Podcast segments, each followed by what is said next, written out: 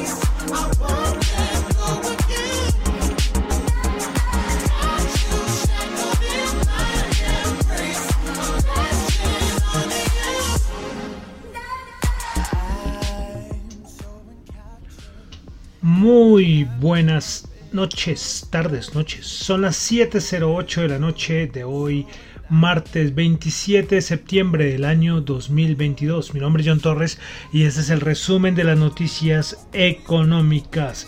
Comenzando con música, seguimos con nuestro recorrido musical, nuestro recorrido histórico musical, que ya nos falta poquito para terminar. Comenzamos en el año 1922 y vamos al año 2022 y ya estamos en el año 2013. Y comenzamos entonces el día de hoy con el dúo británico Disclosure con su canción Lash con Sam Smith. Escuchemos unos segunditos más de la canción.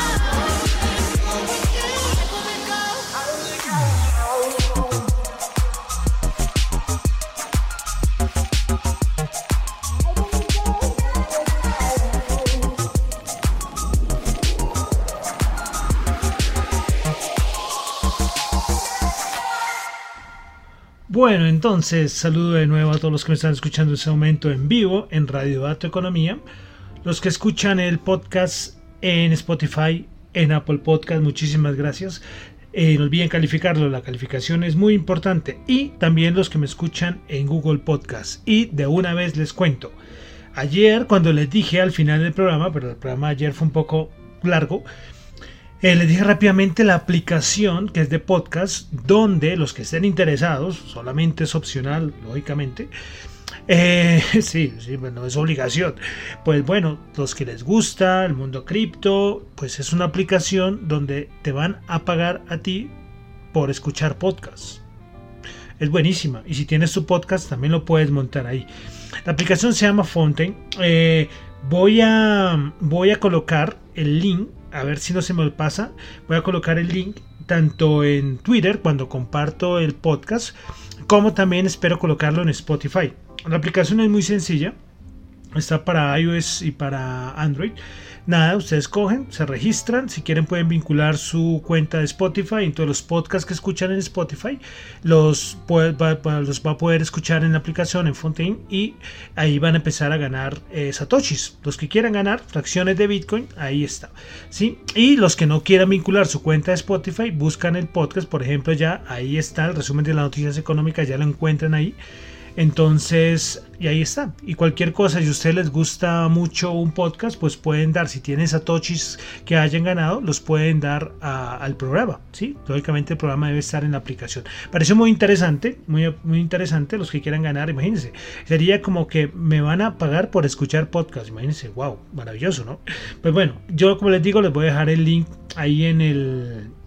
Les voy a dejar el link en eh, tanto, espero colocarlo tanto en Spotify como en el, en el tweet que siempre comparto en mi cuenta de Twitter. ¿Listo? Bueno, entonces vamos a comenzar con el resumen de las noticias económicas, recordándoles que lo que yo comento acá no es para nada ninguna recomendación de inversión, son solamente opiniones personales. Bueno, empezamos. Vamos a empezar con África. Siempre cuando hay alguna cosita de África comenzamos con África, pero lastimosamente la, información que de África es muy poca, ¿no? Pero bueno, tuvimos de uno de los países más importantes de África, como fue Nigeria, donde tuvimos aumento por parte del Banco Central de Nigeria, aumento de tasas de interés, para que vean que esto es un fenómeno global. Pues subieron... Eh, el estimado era de 14.5% y el aumento de tasas fue el 15.5%. Bueno, pasamos a Asia. Eh, Financial Times sacó un datico que, me dejó, no frío, pero sí me llamó mucho la atención. Y es que, escuchen bien, según Financial Times, por primera vez desde 1990, el crecimiento económico de China eh, será menor al resto de Asia. Algo que no se veía desde 1990. ¿Qué tal? Les dejo el datico ahí. ¿Recuerdan cuando les decía ayer que lo de Asia, lo de, perdón, lo de Asia no, lo de China estaba complicado? Pues a este, a este nivel está, por debajo del resto de Asia. Bueno, pasamos a Japón, donde en las horas de la madrugada sabíamos intervención del Banco Central japonés, todos los bancos centrales interviniendo, pues anunció en la madrugada del día de hoy la operación de compra de bonos no programada y tratando de darle estabilidad al mercado. Eh, bueno, dejamos Asia y vamos a pasar directamente a Europa, donde la noticia del día de hoy es las fugas de las tuberías de Nord Stream. Pues bueno, hay fugas en Nord Stream 1 y en otra seccional de Nord Stream. Eh, desde Dinamarca, el ejército danés eh, mostró videos mostrando las fugas, pero entonces aquí empiezan a haber un montón de señalamientos eh, porque parece que, el, que, hizo, que el que estropeó todo esto de las tuberías de Nord Stream fue el mismo, mismo Rusia. Eh, hay muchos rumores sobre esto, porque aquí no saben cómo van a ocurrir estas, estas fisuras. Pero bueno, eh, esto es lo que hay y de nuevo otra vez venimos con el asunto de Nord Stream y ya cada vez más cerca del invierno europeo. Bueno, pasamos directamente a Norteamérica, Estados Unidos. Tuvimos datos macros importantes. Precio de la vivienda se esperaba 0% y se tuvo una caída del 0,6%. Esta es la primera caída después de muchos meses con el precio de la vivienda aumentando. Eh, ventas de viviendas nuevas en Estados Unidos esperaban 500 mil y aumentó a 685 mil. listo. Eh, confianza del consumidor en Estados Unidos se esperaba a Conference Board. ¿Qué es la Conference Board? Si Conference Board, la confianza del consumidor se esperaba 104.5, terminó en 108, mejor a lo esperado. Eh, órdenes de bienes duraderos en Estados Unidos se esperaba una caída del 0,3% y la caída fue el 0,2%. Eh, hemos tenido un montón de miembros de la Fed, incluido Jerome Powell. Yo no sabía, yo les decía ayer que no sabía si era hoy o mañana cuando iba a hablar Jerome Powell. Sinceramente, no dijo, habló más sobre, sobre mundo cripto, finanzas descentralizadas, más no tanto ninguna información eh, a nivel macroeconómico. Pero sí han hablado otros miembros de la Reserva Federal. Por ejemplo, eh, Kashkari habló que los mercados entienden muy bien lo que está haciendo la Reserva Federal. Bullard dijo eh, que la tasa de interés ahora se encuentra, lo está manejando de una manera restrictiva y que van a, más futuro van a tener más subidas de tasas. Eh, bueno, nada sorprendente, nada raro, declaraciones de la Reserva Federal. Eso sí, Yellen también habló hoy y me pareció, eh, dijo que todo ella, piensa que todos los mercados financieros están muy bien, que no hay que preocuparse por nada. Y ella no está viendo lo que está pasando con los bonos, que es una barbaridad. No, sé, no sé en qué mundo vivirá eh, Yellen del Tesoro de los Estados Unidos. Bueno, hoy tuvimos datico del Producto Interno Bruto de la Reserva Federal de Atlanta, ese datico que es muy importante, que yo todavía no encuentro cuándo es, qué día de las semanas es que salen. Yo de verdad no lo sé. Eh, y creo que hay una programación, porque esto siempre tiene una programación. Y yo debería seguir buscando y a ver si encuentro.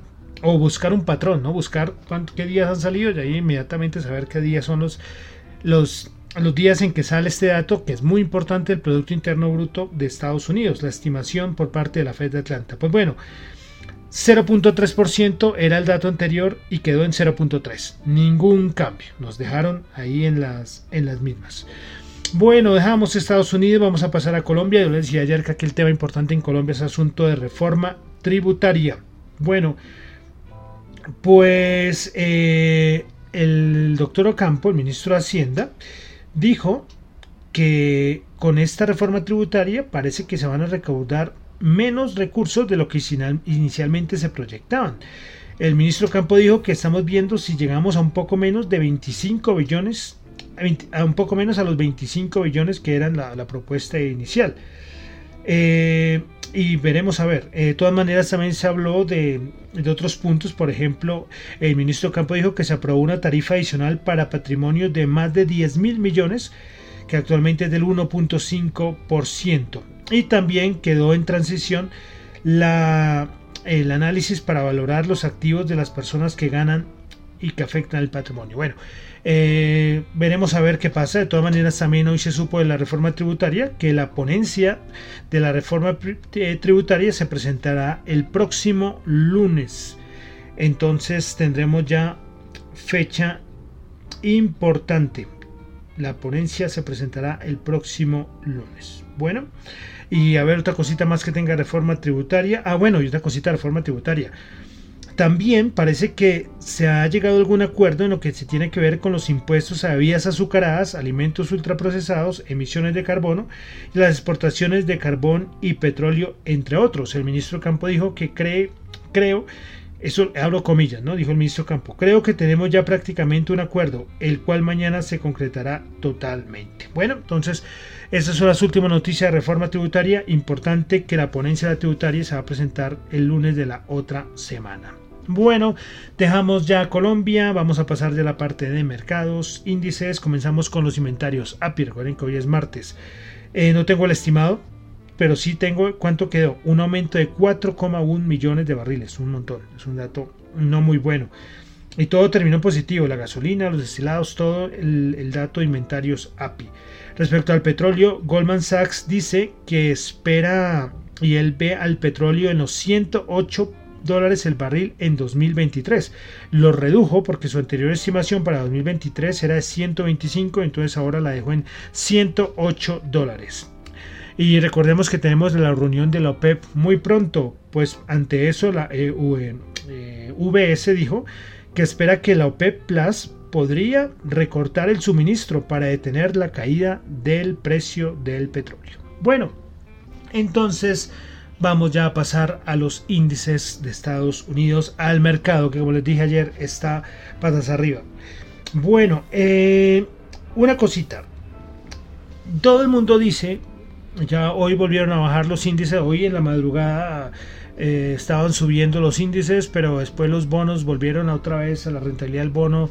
Estados Unidos volvió a subirlo, en general de todos los bonos, y esto no fue sostenido, o sea, no, no pudo aguantar la subida de los índices, y pues bueno, se dio un totazo, se dio un totazo tremendo. Todo el mundo dice lo mismo, en todos lados están diciendo, hay, hay, hay un oversold, hay una venta excesiva, ¿sí? Que es que, que todo está sobrevendido que el SP500 está sobrevendido, que los bonos están sobrevendidos, bueno, que todo está sobrevendido. Eh, hay un indicador que es a nivel un poco metiéndonos con aspecto técnico de, la, de bolsa, dice que el porcentaje de acciones del SP500 por encima de la, de la, media móvil de 200 periodos eh, de una lectura hoy de 10,5%. Y ojo, eh, está muy cerca de las lecturas anteriores por debajo del 10. ¿Saben cuándo se dio esto? En agosto de 2011, en diciembre del 2018 y marzo de este año 2022. Es decir, otra señal de que el mercado está muy sobrevendido. Eh, respecto, a los, respecto a los bonos, también se dio un datico el día de ayer y es que eh, el bono a 1, a 2, a 3, a 5 y a 7 años, el bono de Estados Unidos, ¿no? Eh, cerraron la rentabilidad, ¿no? La rentabilidad del bono de 1, 2, 3, 5 y 7 años cerraron por el 4%. El día, eso fue el dato de ayer. ¿Y saben desde cuándo no pasaba esto? Desde octubre del 2007. Hoy el bono, la rentabilidad del bono de Estados Unidos a 10 años, ya, creo que alcanzó a llegar a 3,99. Entonces, como les digo, tenemos, tenemos niveles de sobreventa tremendos. ¿Cuándo tendremos el rebote? No tengo ni idea. Hoy ya de todas maneras se rompieron mínimos anuales, ahora sí, por parte del SP500 y por parte del, del SP500 el futuro y el, 1500, el SP500 el, spot. Entonces esos son los datos que tenemos. Eh, ¿Qué podemos decir? Yo, yo, les dije, a largo plazo, esto es, para mí, mi opinión, esto se va a ir mucho más abajo por todo lo que se viene a nivel macroeconómico que va a afectar mucho y que puede ser que ocurra a finales de año puede ser que ocurra en el otro año 2000, yo creo que 2023 ya este será el, último periodo bajista en mi opinión pero pero ahorita hay momentos que está todo sobrevendido y tiene que venir un rebote rebote de los bonos rebote de bolsa ¿Cuándo? No sé, no sé. Y además recuerden, estamos en septiembre, el peor mes para la bolsa. Históricamente es el peor mes. Y esta, la última semana para del mes de septiembre es esta que estamos ahora. Y el peor día de la peor semana del peor mes es el próximo jueves. Históricamente, ¿no? Cogiendo datos y eso lo, han mostrado varios analistas. Entonces eso es lo que tenemos y entonces vamos a dar un repasito rápido de cómo cerraron los índices de Estados Unidos el día de hoy. Bueno, entonces comenzamos el Dow Jones, bajó 125.04%, 29.134. El Nasdaq alcanzó a terminar en positivo terminó eh, subiendo 0,25, 26 puntos, 10.829 y el SP500 3.647 bajó 7,7 puntos. Técnicamente los 3.580 es una zona muy poderosa, muy potente de, soporte del, del SP500. Bueno, vamos a pasar a nuestros indicadores favoritos, ¿no? La rentabilidad del Estados Unidos, el VIX, eh, ah, bueno, otro, otra cosita, ya les, ya les comento. Vamos a comenzar con los bonos. La rentabilidad del bono de los Estados Unidos, ya les digo en cuanto está, está en 3,95. Y recuerden que les decía que el, el MOVE, el MOVE, eh, es como el VIX de, el, el, VIX es la volatilidad implícita del SP500 y el MOVE es la volatilidad de los, de los bonos y están niveles que no se veían casi desde la pandemia. Claro, eh, hoy decía un analista una cosa muy, muy clara y es que cuando suele suceder esto a nivel de los bonos, la Reserva Federal actúa, actúa y, y sale a comprar bonos, sale a controlar la cosa, pero en esta vez no estamos en un, en un, momento totalmente contrario. En la época del COVID, el, el, la Reserva Federal, recuerdan, salió a rescatar el mercado de bonos. Eh, y no, esta vez está todo lo contrario. La Reserva Federal está en una QT y está subiendo tasas. Entonces son escenarios totalmente distintos. Bueno, listo. Entonces vamos a ver rápidamente cómo está el dólar, el DXY. El índice dólar, el poderoso dólar, que era el negocio del año, era este, ¿no? El dólar, 114,11, era tener dólares, ya fin, nada más. Bueno, entonces vamos a pasar ahora al cual nos falta, el VIX. El VIX es el que nos falta. Y el VIX el día de hoy cerró en 32,6. Alcanzó, a, alcanzó hoy, ya les digo a cuánto. Eh, ahí no me muestra. Se alcanzó a llegar a los 33. A ver, ya les digo si esta grafiquita me funciona. 33,7 ha sido el, el máximo. 32,6 el VIX. Bueno, ay, bueno, vamos a dar una repasadita rápida al euro, al euro contra el dólar. Euro USD 0,95. Ya muchos lo esperan en 0,86. Pero bueno, miraremos también, como les digo, todo está sobrevendido, todo está sobrevendido, todo está... Veremos a ver qué va a pasar. Pero la cosa, la situación es difícil, ¿eh? Difícil. Eh, hoy el analista José Luis Cárpatos, que lo sigo muchísimo, él colocaba hoy un dato y es que eh, los rendimientos de un ETF de bonos está peor, su comportamiento es peor que el del Nasdaq, y siendo el mercado de bonos un mercado de cierta manera que históricamente es un mercado tranquilo. Imagínense eso.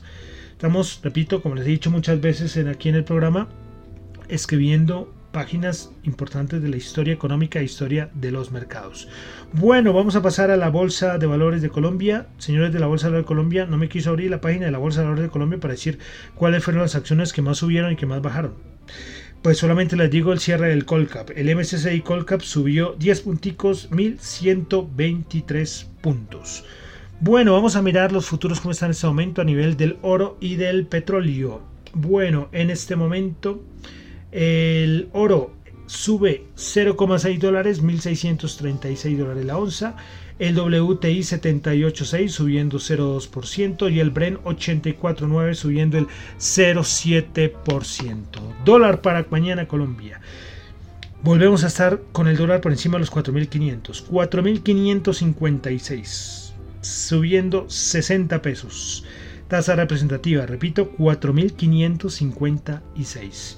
Bueno, y entonces vamos a terminar como siempre con las criptos. Las criptos que hoy por fin, hoy ayer les decía que se me hacía muy raro, muy raro que las criptos no, estuvieran bajando. De verdad que me pareció un poco raro eh, ayer, porque con la bajada que hemos tenido en el mercado y el Bitcoin había resistido. Pues bueno, el mercado cripto. Pues bueno, como siempre, los primeros criptoactivos por market cap, quitando las stablecoins. Bitcoin subiendo, bajando, perdón, 0,4%, Ethereum bajando el 0,2%, BNE bajando el 1,2%, Ripple bajando el 4,6%, Cardano bajando el 1,7%, Solana bajando el 4,2%, Dogecoin bajando el 0,9%, Polkadot bajando el 3,3%. Las criptos también bajando con fuerza. Hoy yo hacía un comentario y es que hice una, una cosa de una transacción, de una transferencia internacional y me llegó el dinero y 11% todavía no lo supero, ¿eh? 11% me cobraron. 11%, una barbaridad. Si esto hubiera tenido la opción de criptos, me tocó esperar casi 7 días para que me cobren un 11% de comisión. Con criptos, eh, colocando la más lenta de todas, digámosle, yo qué sé, Litecoin, se me demora una hora y me cobraría, me habrían cobrado como 3 dólares.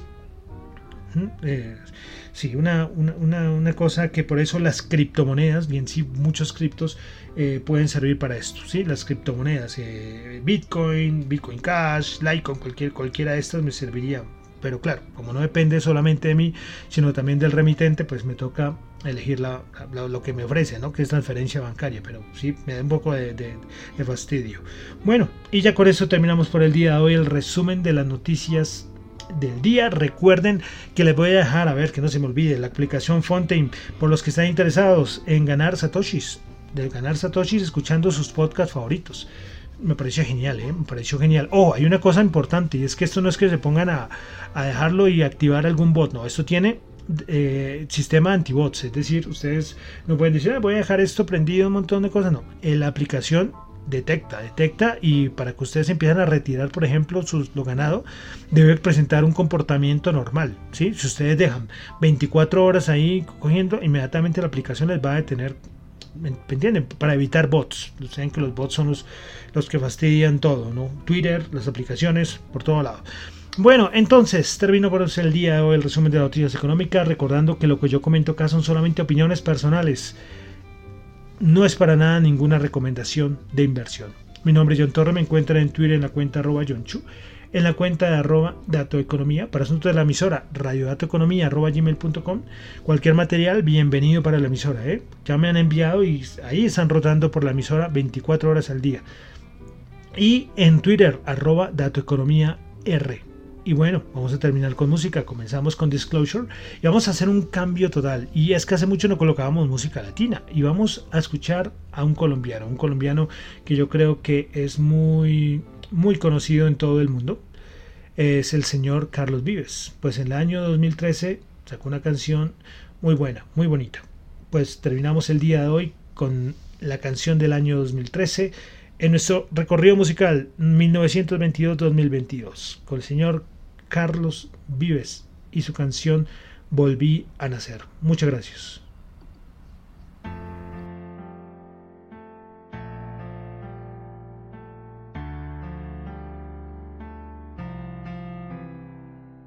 Puedo no roncar por las mañanas, puedo trabajar de sol a sol, puedo subirme hasta el Himalaya o batirme con mi espada para no perder tu amor. Puedo ser tu fiel chofer, mujer, todo lo que te imaginas puedo ser.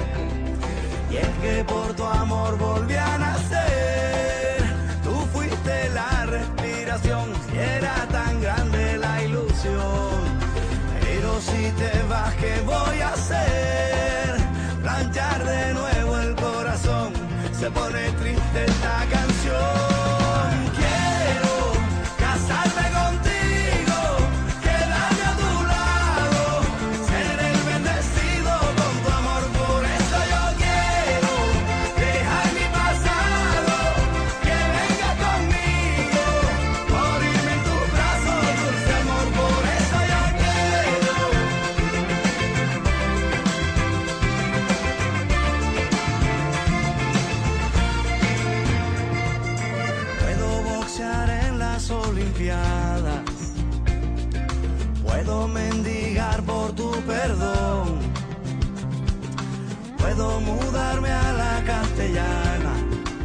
Por la mañana y alinear en el unión.